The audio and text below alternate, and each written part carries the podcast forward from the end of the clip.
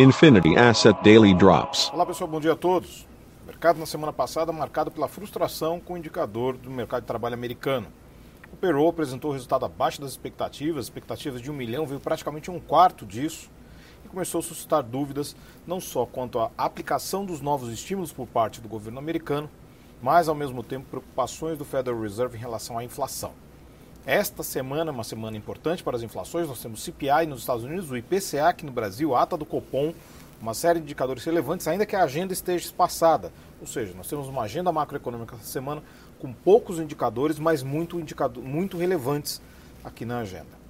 Chamando atenção também essa semana para o mercado, questão dos pipeline, que foi hackeado lá no exterior e tem elevado o preço do petróleo por conta de problemas agora de fornecimento, ou seja, hackers dando maior problema no exterior nesse momento.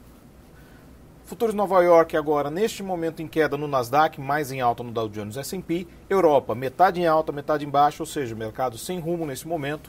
O dólar contra a maioria das divisas cai via DXY, mas cai também contra mercados emergentes.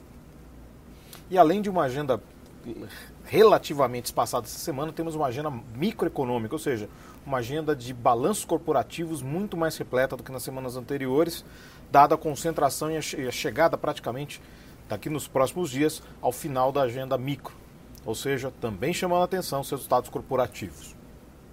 Para hoje já temos o IPCS divulgado 0,33 e o restante da agenda mais nada. Como citei, agenda bastante passada essa semana e fica também a disputa no Congresso por 20 bilhões da PNL 4 de orçamento. Mais uma vez ali os abutres em volta do que está restando do orçamento e também a provável divulgação de um plano de reforma tributária, perdão, estava quase falando da, da, reforma administrativa, de reforma tributária por parte do Ministério da Economia. É isso aí, pessoal. Então, todos uma ótima semana e bons negócios.